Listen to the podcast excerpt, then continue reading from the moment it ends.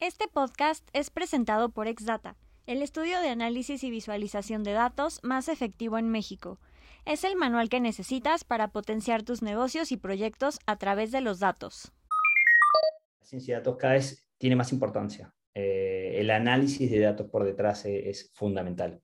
Eh, e, e, es, es, el ABC hoy para las empresas, es donde las empresas le sacan puntualmente el entendimiento a los clientes y en definitiva quien maneja el mercado termina siendo los clientes. Entonces, al entenderlos uno puede realmente responder de una manera concreta. Entonces, yo veo un gran, gran crecimiento, de hecho se está viendo, no, no soy yo y todos los reportes lo indican, eh, que, que, el mundo del análisis de datos y luego la ciencia de datos eh, va, va, a ser que, nada, va a ser uno de los mercados que más crezca.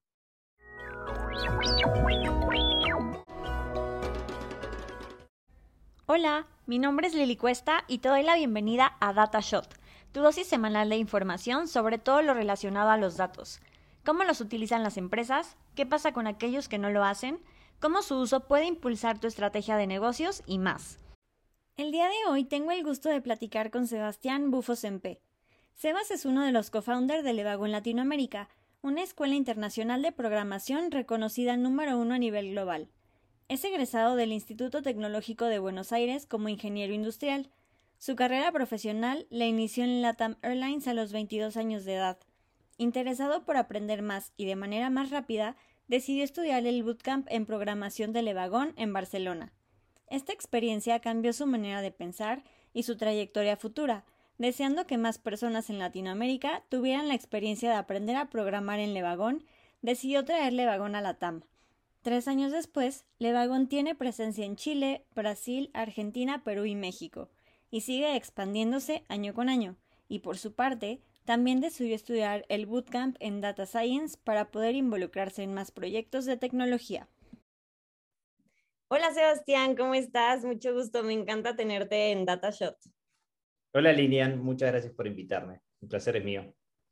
Vale, pues vamos a iniciar la entrevista hablando un poco más acerca de ti. Mira, eres, eres ingeniero industrial de formación, ¿cierto? Entonces, ¿qué es lo que más destacas acerca de esta formación? ¿De ahí surge algo que te haya vinculado con lo que haces ahora? Eh, siendo sincero, creo que lo que más destaco de, la ingeniería en general es eh, la capacidad de aprender, ¿no?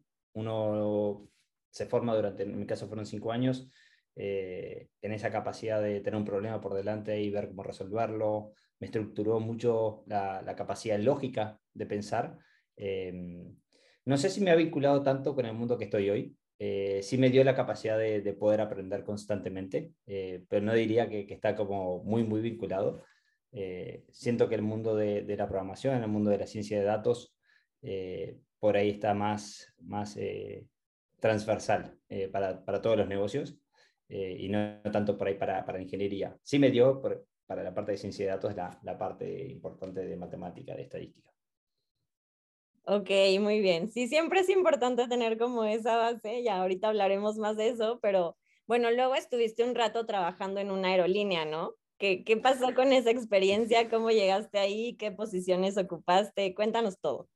Bueno, bueno. Eh, cuando me recibí, en realidad incluso antes de recibirme, eh, en la universidad hacen como ferias, que imagino es bastante común en, en, las universidades, y había, estaba la TAM, o LAN en su momento era, eh, y pasé y me pidieron el currículum y no lo tenía. Eh, entonces le escribí a mi hermano más grande que tiene cinco años más que yo, digo, me pidieron el currículum, me ayudó un poco a construirlo y demás.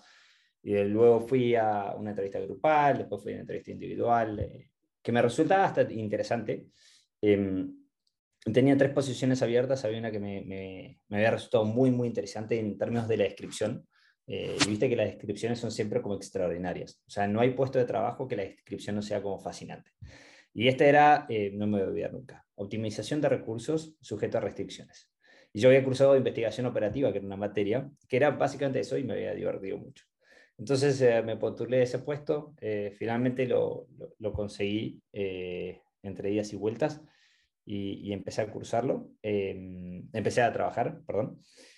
Y de ese lado fue como game changer para mí, porque uno por ahí en la universidad se prepara o, piensa como lo académico y en realidad el trabajo es completamente distinto. Eh, y empecé a aplicar por ahí mucho más el sentido común o mucho más las herramientas que, que estaban dentro de la empresa. Eh, y fue muy divertido lo que teníamos que hacer en su momento. Eh, en mi posición era, eh, teníamos una cierta cantidad de aviones y teníamos una cierta cantidad de rutas que teníamos que, volar. ¿no? Entonces era el avión, por lo general, para, para aquellos que no conocen de la industria, no hace un solo vuelo diario, ¿no? en lo que vendría a ser en, los vuelos más cortos, en el interior, por ejemplo, de Argentina o podría ser de México. Entonces hace por ahí idas y vueltas a, varias, a varios lugares.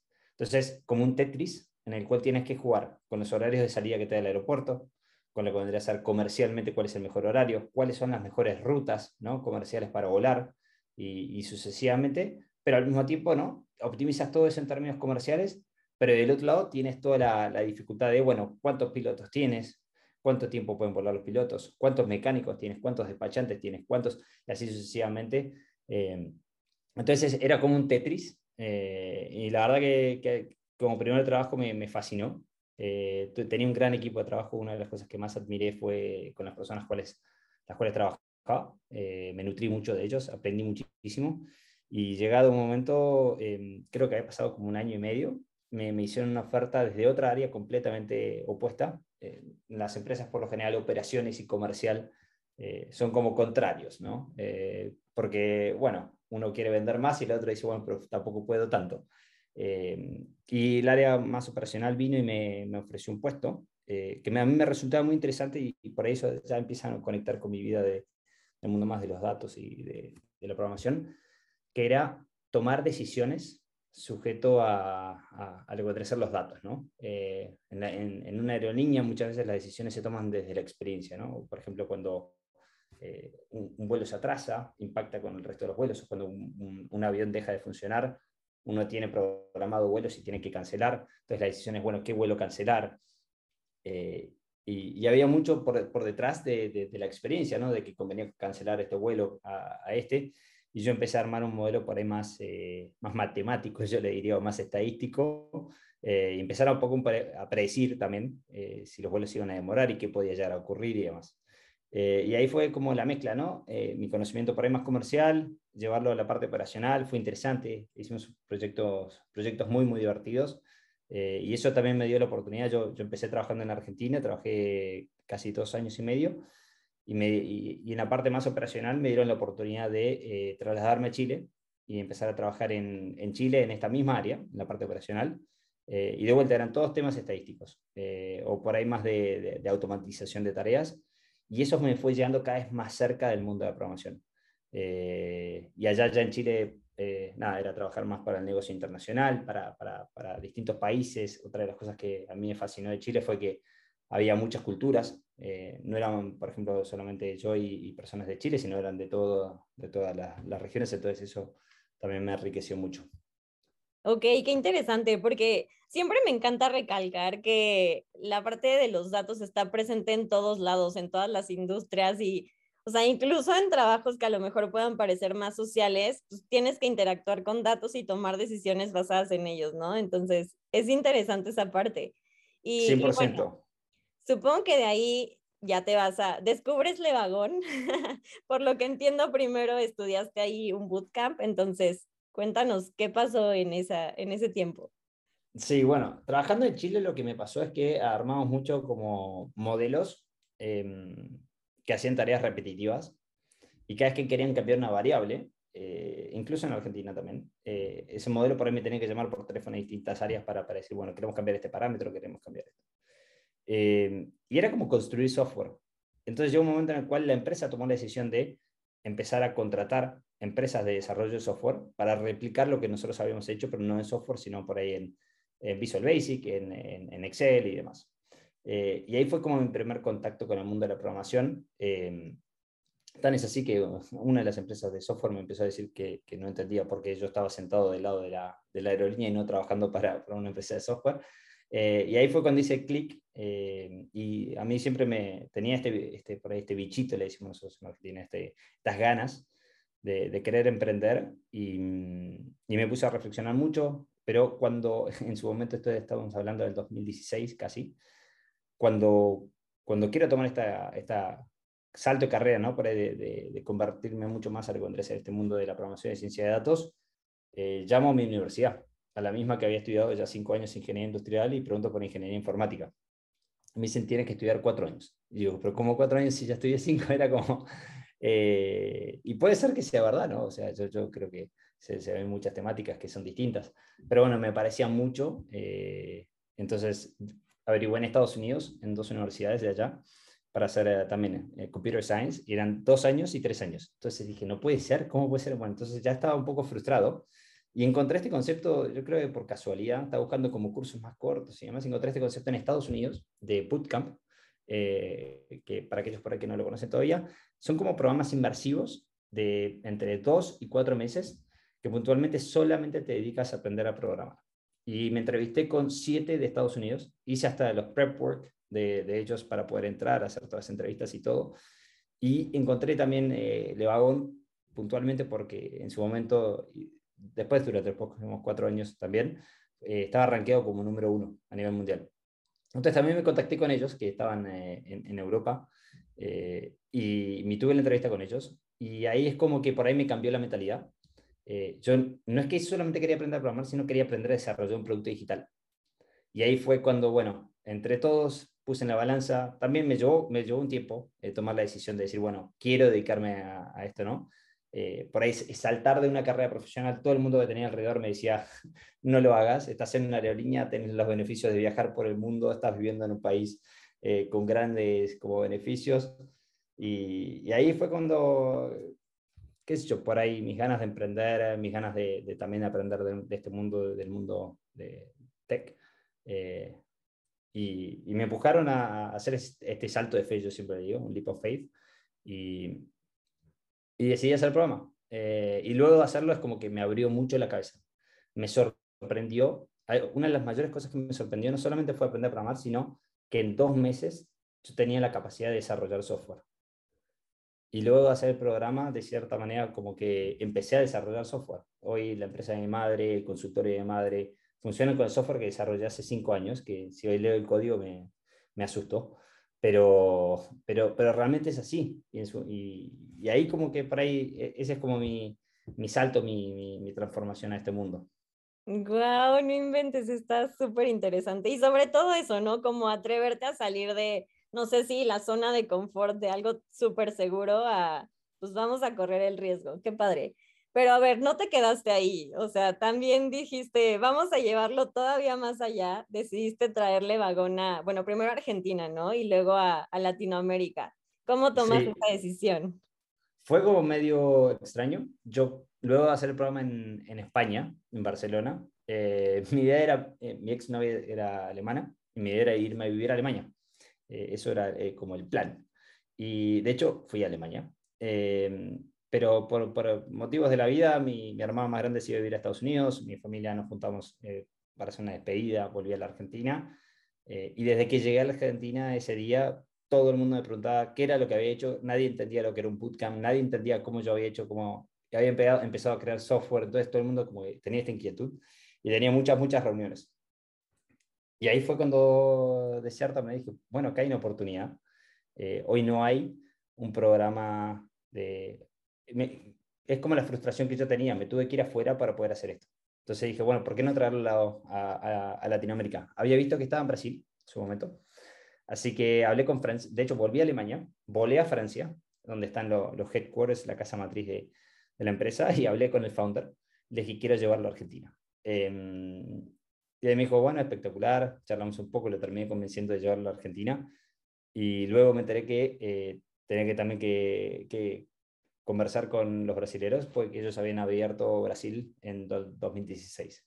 Pero bueno, otra etapa de, de emprendedor también hablé con, con el, los que hoy son mis socios en Brasil eh, y terminé convenciéndolos de abrir Argentina, eh, que fue una experiencia como bastante interesante, eh, como toda la experiencia, ¿no? Eh, muy enriquecedora y también de, de ir entendiendo de, de asociarse, de, de, realmente qué significa asociarse, los beneficios y demás. Abrimos Argentina, luego de abrir Argentina eh, abrimos Chile, después Perú, eh, México en su momento ya se había abierto en el 2018, si no me equivoco, ya estamos en México hace casi cuatro años, es impresionante. Eh, y, y, lo que tiene bueno el equipo latinoamericano es que trabaja muy en conjunto. Y luego de, y hoy estamos abriendo Colombia, con perspectivas también ahí de, de, abrir el Caribe, así que ya estamos presentes en Colombia, trabajando con una empresa, estamos entrenando casi 80 personas en este momento, pero, pero con perspectivas también de, que, de abrir el mercado también a individuales y demás. Así que no, ha sido, ha sido un viaje extraordinario en el medio, trabajando con, para empresas, eh, trabajando con universidades, hemos firmado acuerdos también con universidades muy prestigiosas en Latinoamérica. Eh, ha sido sorprendente. Eh, programas de impacto, no, no. nunca en mi vida pensé que luego de hacer el programa y aprender a programar, este sería como el camino que, que hubiera tomado.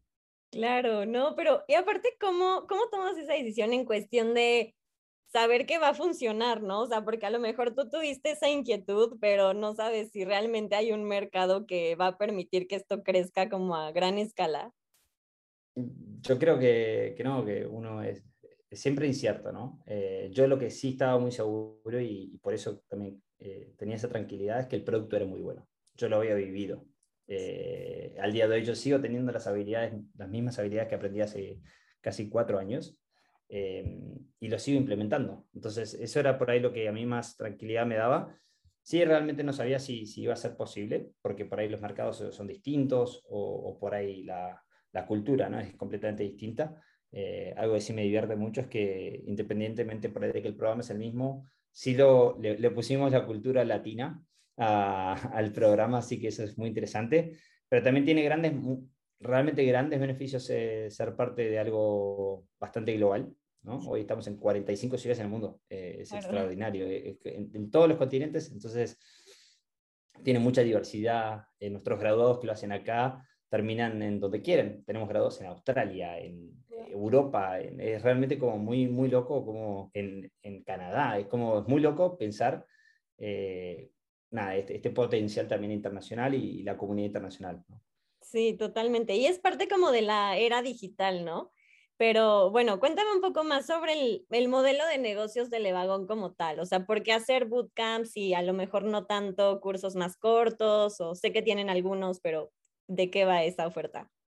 Bueno, eso, es consecuencia de cómo nace Levagón. En el 2013, los tres founders globales eh, ven como esta, esta oportunidad de poder ahí en, poco tiempo eh, capacitar a una persona con las habilidades para el mercado. Y ahí, y esto es algo muy distintivo de Levagón, Levagón crea su primer bootcamp eh, tomando el concepto de Estados Unidos y aplicándoles un programa inmersivo de dos meses, de lunes a viernes, sin feriados, de 9 así a 6 de la tarde. Y, y, lo hace durante cinco años y enseña desarrollo web. Y durante cinco años no hace más que eso. Eh, y realmente es como que perfeccionan el producto, y no solamente el producto, sino el pensamiento también de cómo puntualmente hacer que las personas aprendan, ¿no? Y de ahí surge toda la evolución, ¿no? De ahí parte el concepto puntual de Levagón es darte la habilidad de que tú en dos meses puedas cambiar tu vida e involucrarte en el mundo eh, tech. Y, y, acá es como por ahí una, una opinión más mía. Eh, difícilmente con programas más cortos puedes hacer ese, realmente ese cambio. Eh, sí puedes entender sobre el mundo de tecnología, pero es muy difícil que con cursos cortos tú puedas hacer como el salto de carrera, eh, el profesionalismo que necesitas.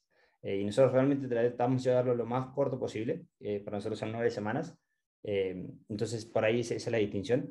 Nosotros hoy contamos con cursos cortos, y, y es una de las oportunidades que tenemos, pero no lo pensamos como un cambio de carrera, sino que lo pensamos como una oportunidad para ti para mejorar en algo, ¿no? Entonces, para ahí si quieres empezar a entender sobre el mundo de análisis de datos.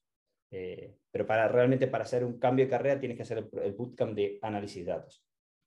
Ok, súper. ¿Y, ¿Y, cómo defines a, a, este perfil? ¿Cómo es un científico de datos? Bueno, un científico de datos em, no es ni nada más ni nada menos que una persona que entiende estadística, ¿no?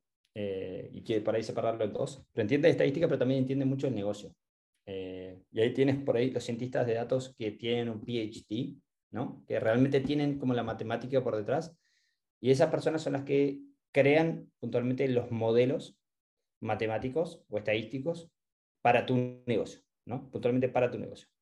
Y hoy tienes la capacidad, consecuencia también de que las computadoras hoy tienen mucho mayor poder de cómputo, y también al mismo tiempo eh, tenemos mucho más de dispositivos, ¿no? Y la cantidad de teléfonos celulares que hay, la cantidad de sensores hoy que hay, ¿no? Que todas las personas tienen en sus casas y demás. Eh, puntualmente la cantidad de datos que tenemos. Entonces, es la combinación de estas dos cosas las que nos ha permitido puntualmente que una persona pueda ser un cientista de datos en su casa. Y, ahí tienes por ahí la segunda pata, yo creo, de ciencia de datos, que es por aquellos que son por ahí más juniors o que se egresan de un programa, de, por ejemplo, de un bootcamp, que tienen la capacidad de entender qué pasa por detrás de cada uno de los modelos, no diseñarlos, ¿sí? no diseñar la parte matemática, pero sí optimizarlos, aplicarlos, ver qué modelo aplica mejor eh, para lo que vendría una predicción, para lo que vendría una clasificación. Y, y, realmente también por ahí, la gran mayoría de las empresas, yo por ahí es una aclaración, pero no necesitan tanto hoy la parte de ciencia de datos, sino necesitan mucho más la parte de análisis de datos.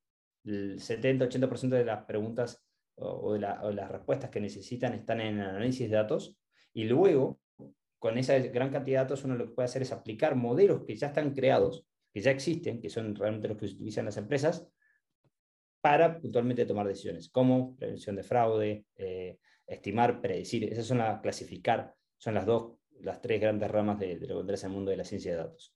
Entonces, estadística más entender sobre el negocio.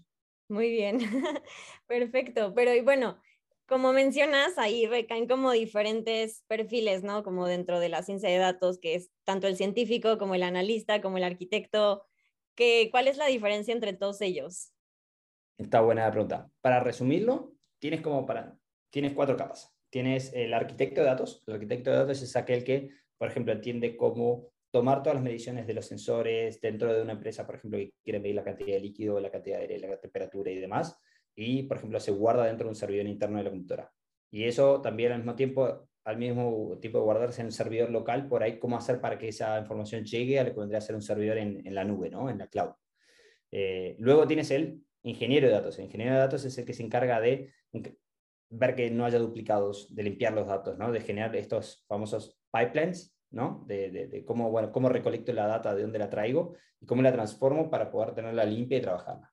Luego lo toma el analista de datos, que lo que hace es interpreta esta data, puede hacer las visualizaciones necesarias, ¿no? puede sacar las conclusiones necesarias en términos de análisis de datos. Y finalmente, ya cuando tienes un volumen de datos interesante, lo que puedes hacer es un, puntualmente, eh, modelos predictivos, ¿no? aplicar ciertos modelos que ya existen o desarrollar algunos para poder estimar, ¿no? predecir puntualmente algo o clasificar, ¿es fraudulento o no es fraudulento? ¿Sí? Eh, por ejemplo. Esas serían como las cuatro patas que están dentro. Por lo general hay más de, eh, más, analistas de datos, hay más ingenieros de datos que cientistas de datos. Ok. ¿Y tú cómo te defines? ¿Como, como científico, como analista? bueno, yo hice ambos programas de, de Levagón. A mí me encanta hacerlos porque entiendo el producto y después puedo como aplicarlo. Em, yo no me defino como cientista de datos, aunque hice el programa, porque no lo aplico en mi día a día. Okay. Eh, en cambio, el mundo de la programación sí la sigo aplicando porque tengo plataformas que mantener. Pero en el mundo de la ciencia de datos, yo entiendo perfectamente cómo funciona hoy el mundo de Machine Learning y de Deep Learning y, análisis de datos también. Y hago, pero no lo hago en mi día a día, entonces por ahí no me, no me siento un cientista de datos, eh, pero sí por ahí más un desarrollador, por ese lado. Ok. Oye, ¿cómo identificas a un buen perfil como dentro de estas características? O sea, porque creo que muchos pueden tomar estos, eh, como estos bootcamps, cursos y demás, pero ¿cuándo realmente te vuelves bueno en eso?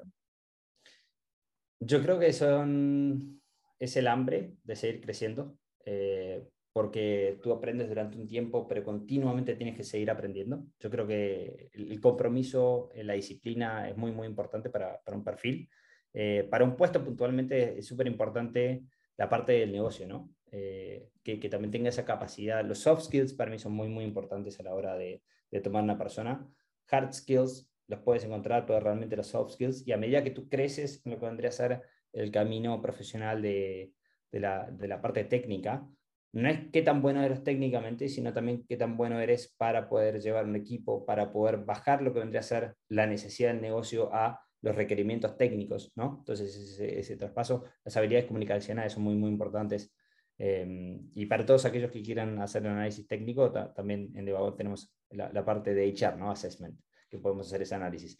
Pero yo creo que es eso, ¿qué es lo que lo define? Para mí es el compromiso, eh, puntualmente, cuán, cuán, ah, cuánto se siguen entrenando, ¿no? Es algo, estamos en un ecosistema vivo que, cambia constantemente, entonces hay que estar muy, muy encima. Sí, como en todo, pues ponerlo en práctica, ¿no? Como que no basta con la teoría, sino realmente aplicarlo en el día a día, como dices. Muy bien. ¿Y cómo ves la evolución de, de la ciencia de datos en Latinoamérica? ¿Hacia dónde crees que vamos en los próximos años? Yo creo que ese va a ser lo más demandado. Eh, ya sea desarrollo web, que yo creo que hoy es muy, muy demandado, pero la ciencia de datos cada vez tiene más importancia. Eh, el análisis de datos por detrás es, fundamental. Eh, es, es, el ABC hoy para las empresas, es donde las empresas le sacan puntualmente el entendimiento a los clientes y en definitiva quien maneja el mercado termina siendo los clientes. Entonces, al entenderlos uno puede realmente responder de una manera concreta. Entonces, yo veo un gran, gran crecimiento, de hecho se está viendo, no, no soy yo y todos los reportes lo indican, eh, que, que, el mundo del análisis de datos y luego la ciencia de datos eh, va, va, a ser que, nada, va a ser uno de los mercados que más crezca. ¿Y, ¿Y, qué es lo que más te apasiona de lo que haces, Sebastián? Eh, yo creo que el impacto en las personas. Eso es lo que a mí más me llena. Una de las cosas que, que más me gusta de Levagón es cuando termino un bootcamp eh, y los alumnos dan su feedback, eh, leer los comentarios, leer lo que han pasado, la experiencia que han vivido, eh, la transformación. Y luego yo hablo con muchos de los graduados, ya uno, dos, tres años han pasado y sigo hablando con ellos y, y ver cuánto les cambió la vida. Eh, una de las cosas de mayor impacto es esa, es como, nada, es realmente por ahí personas que, que, que estaban en otro trabajo, que no creían que esto era posible, que veían otros graduados y decían, eh, bueno, voy a ver qué onda, voy a averiguar. Luego de charlas con nosotros nos preguntaban, ¿esto es real? Eh, y después de hacerlo, son ellos los que después van y contestan eh, a, futuros, futuros alumnos, eh, sí, sí que es real y, es muy loco. O sea, eso es por ahí a mí lo que más me, mueve, eh, lo que más me ha llevado a, este día a día. Emprender es, es duro, realmente lo es porque son demasiadas temáticas, uno se encarga de mucho y especialmente cuando empieza. Entonces siempre tienen que encontrar un, algo que lo impulse, ¿no? Eh, que cuando está cansado pueda ir ahí y, y, y dice, ah, bueno, sí, sí, es lindo. Valió la pena. sí, sí, sí. ¿Y cuál es el proyecto del que más te enorgulleces y por qué? El proyecto, yo creo que el más interesante o el que más me, me siento realizado es, eh, nació en Francia, era en francés y después, como a los pocos meses, eh, empezó a ser en inglés y hoy es una empresa en inglés. Y en todo el mundo ha sido en inglés. Eh, no es que teníamos puntualmente el idioma y hará unos, no sé, dos años, a ver, ya casi tres años, eh, realmente me puse al hombro llevarlo al castellano, eh, convencido de que quería que las personas, pues era una limitante, convencido de que las personas también en Latinoamérica pueden hacerlo. Grabé creo que, no sé, el 80% de las clases, yo mismo dando las clases, eh, y después me encargué de traducir toda la página junto con un traductor y demás, entonces y de mantenerlo, puede mantenerlo lleva también su tiempo. Entonces yo creo que ese ha sido uno de los, de los grandes impactos. Hoy, hoy hay muchas personas que lo pueden hacer por eso. Eh, es una de las cosas que más me, me, enorgullece mío y del equipo. Y la realidad es que el equipo también le dedica un montón de tiempo, hasta los profesores es como que se encargan de mantenerlo y demás. Eh, y también ha generado un impacto global. Yo creo que después que hicimos eso, eh, a nivel global hoy está en francés, está, bueno, en francés también lo tenían un poco, pero es como que le han dado más continuidad, hoy está en portugués, está en, en chino, eh, entonces ha, ha, generado también ese, como, ese empuje para, para ser una empresa bien, bien global. Wow, ok. Oye, ¿cómo influyó la parte de la pandemia? ¿Ayudó a acelerar o, o, qué pasó? Eh, yo creo que aceleró. Pasaron dos cosas muy, muy, muy locas. Primero que el trabajo remoto pasó a ser el, estándar hoy es lo contrario, ¿no? Eh, hoy el presencial es como lo raro.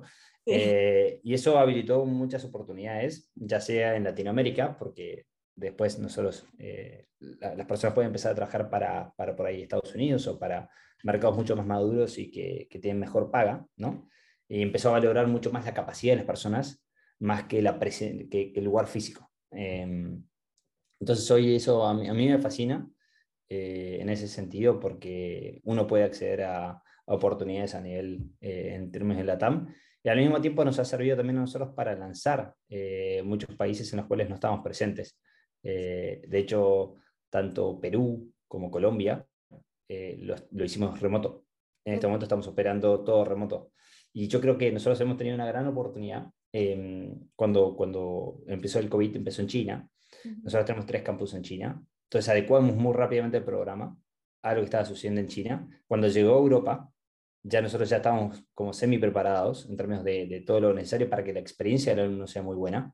Y ya cuando llegó a Latinoamérica estábamos como realmente, como ya se había vivido toda la experiencia, sabemos como paso a paso qué es lo que había que hacer. Todavía había que hacer algunas cosas más locales, pero, pero nos ha servido una gran oportunidad em, eh, en un contexto muy adverso, ¿no? Eh, y al mismo tiempo, todo lo que vendría a ser los, los, trabajos remotos explotaron por los aires, o sea, realmente se necesitó mucho.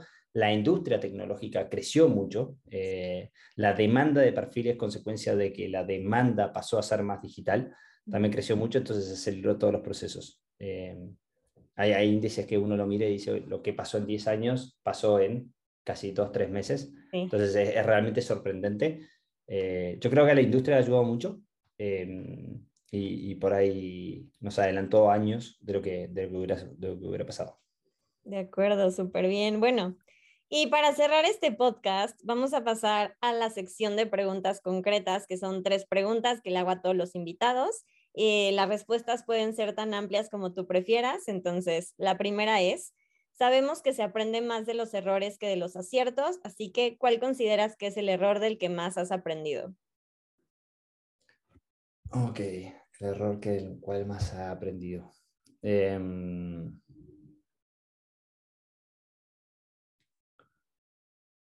yo creo que, y lo vi hoy, em, ha sido por ahí contratar tarde.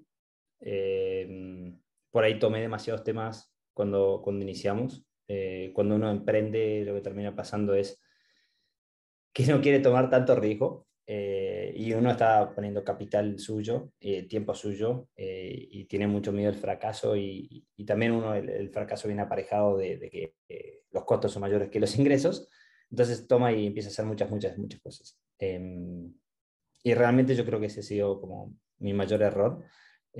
hoy realmente el equipo ha crecido, todo estoy feliz por eso. Eh, pero eso también puede llevar al quiebre, ¿no? A lo quiebre más personal, a que uno se canse eh, y que no pueda seguir, o que, se queme, como le decimos por ahí en, más, en Argentina. Em, si bien es un error, yo creo que también es, eh, es difícil, ¿no? Porque en el momento uno lo puede decir, hubiera contratado más gente cuando le ha ido bien, pero aquellos que eh, por ahí contratamos más gente y le fue mal, por ahí dicen, bueno, el error fue contratar gente. Entonces es, es como un híbrido. Hoy mirándolo hacia atrás es algo que yo por ahí hubiera hecho eh, previo, ¿no? Por ahí tuviera tomado decisiones antes. Pero se fue dando así y también ha sido una experiencia, me ha servido mucho para entender, pero, pero yo diría que esa. Ok, súper. Eh, ¿Cuál es la decisión más importante que has tomado en tu vida basada en datos?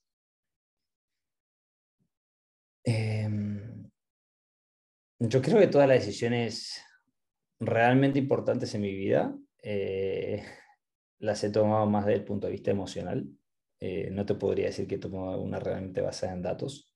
Eh, sí te puedo contar una historia que he tomado basada en datos que, que realmente tuvo impacto, pero no es, no es de mi vida, sino que es en un momento en, en la aerolínea tenemos que tomar, básicamente hay un problema con los motores que no sabían eh, si, se, si se frenaban, o, había que frenar los aviones en algún momento, no se sabía cuál. Y armé un modelo estadístico, por eso el tema basado en datos, armé un modelo estadístico que lo predecía. Lo predecía de acá a 3, 4, 5 meses y demás. Eh, pero era tanto el valor económico de, tomar esa decisión que cuando lo presenté me dijeron que no. Eh, y luego de 2, 3 meses, el avión empezó a frenarse el día que yo había dicho que se iba a frenar. Órale. Entonces volvieron y me dijeron, Sebas, ¿cómo era ese modelo que vos habías armado? Puedes correrlo de vuelta, no sé qué, ¿cuánto va a ser el próximo? Y en ese momento era todavía más plata que el anterior, porque cuando tomas la decisión como más tarde, te dijeron, no, no, no, no, tiene que haber sido como suerte, no sé qué. y no tomaron la decisión. Y luego volvieron, porque obviamente frenó ese segundo, el segundo día, eh, y se empezó a cumplir. eh, y finalmente ahí realmente tomaron una decisión que fue extremadamente costosa, los números eran absurdos, basados en este modelo, y yo realmente me sentía hasta incómodo eh, de que tomen la decisión, pues yo decía, si, le, si, si, el modelo empieza a, como a errarle, eh, esto va a ser carísimo y me van a ir a buscar a mí. Em, realmente esa fue que, una de las decisiones más importantes. En términos económicos, yo seguro. Eh, era como realmente muy, muy loco. Así que yo te diría que esa era básicamente tomar la decisión de cambiar de, como una flota por otra flota, eh, para que algunas flotas vuelen a, una región y otras vuelen a la otra, pero la cantidad de, asientos disponibles era completamente distinta, entonces es como si te dijera que todo el revenue management hecho, la venta de los asientos, había eh, no, no, estaba pensado con esa estrategia. Eh, pero esa ha sido por ahí la decisión más importante basada en datos. Eh, el resto han sido muy, muy emocionales. Yo creo que si hubiera tomado decisiones basadas en datos de emprender o no, eh, creo que no lo hubiera tomado. ya sé, bueno, hay que, hay que poner en una balanza en ese momento qué, qué vale más, pero muy bien. Este, y bueno, por último, la data está en todos lados, así que cuéntanos un dato o varios que consultes todos los días. Em, hay unos eh, que actualmente estoy viendo mucho, que es consecuencia bueno, de la inestabilidad en Latinoamérica y en el mundo, los datos macroeconómicos eh, los veo bastante seguidos. Eh, yo te diría todos los días. Reviso básicamente cuánto está, también más, que nada por, la empresa, ¿no?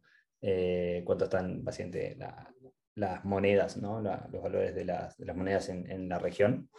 el S&P, ¿no? el índice de Estados Unidos, que para mí también es súper importante. Acá aprovecho y digo, para mí un detalle, las finanzas personales como las finanzas, como conseguir un buen puesto de trabajo y, que uno le vaya bien, eh, son tan importantes, ¿no? Eh, pues luego uno se esfuerza muchísimo en por ahí encontrar un trabajo que tenga buena paga, pero después tiene que aprovechar también eh, y, impulsar ¿no? esa buena paga, capitalizarla y hacer que rinda. Entonces, para mí las finanzas personales también son muy importantes y ahí hay bastantes datos macroeconómicos que, que, miro constantemente. Y el dato que no nos damos cuenta eh, creo yo, la mayoría que lo vemos constantemente. Eh, hay dos. El primero es eh, el clima. Constantemente uno se fija, llueve o no llueve, hace calor o hace frío. eso es como bien, bien directo y es un dato, eso realmente es un dato. y el otro que vemos constantemente es el horario. Uno está constantemente viendo el horario y por ahí no lo piensa como un dato, pero es, es en definitiva un dato. Sí, muy bien. Qué buenos ejemplos para, para que nuestra audiencia vea que también no están alejados de los datos como pensarían. No, imagínense todos, probablemente utilizan Waze, eh, entonces también ahí está utilizando los datos por detrás, o sea, no, no, los datos están realmente dentro de, de, todo lo que hacemos. Es como nuestra huella digital ahora. Sí, exacto. Ok, pues algo más que quieras agregar, Sebastián.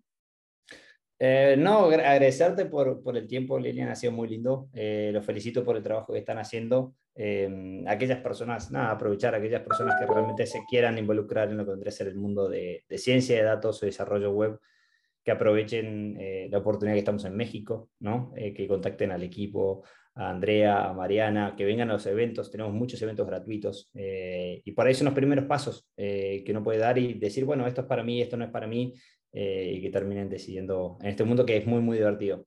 Y para todos aquellos que me quieran contactar, siempre estoy, estoy disponible. Mil gracias, gracias a ti por tu tiempo, gracias por compartirnos toda esta información, toda tu trayectoria, todo este conocimiento y pues seguimos en contacto.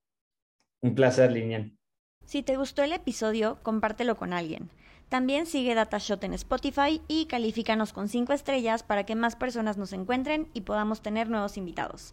Eso es todo por hoy, yo soy Lili Cuesta y sigamos transformando datos en activos.